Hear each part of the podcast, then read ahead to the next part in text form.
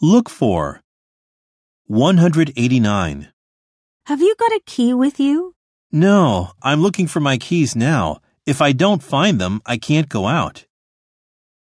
190. Have you found a job? I'm still looking for one.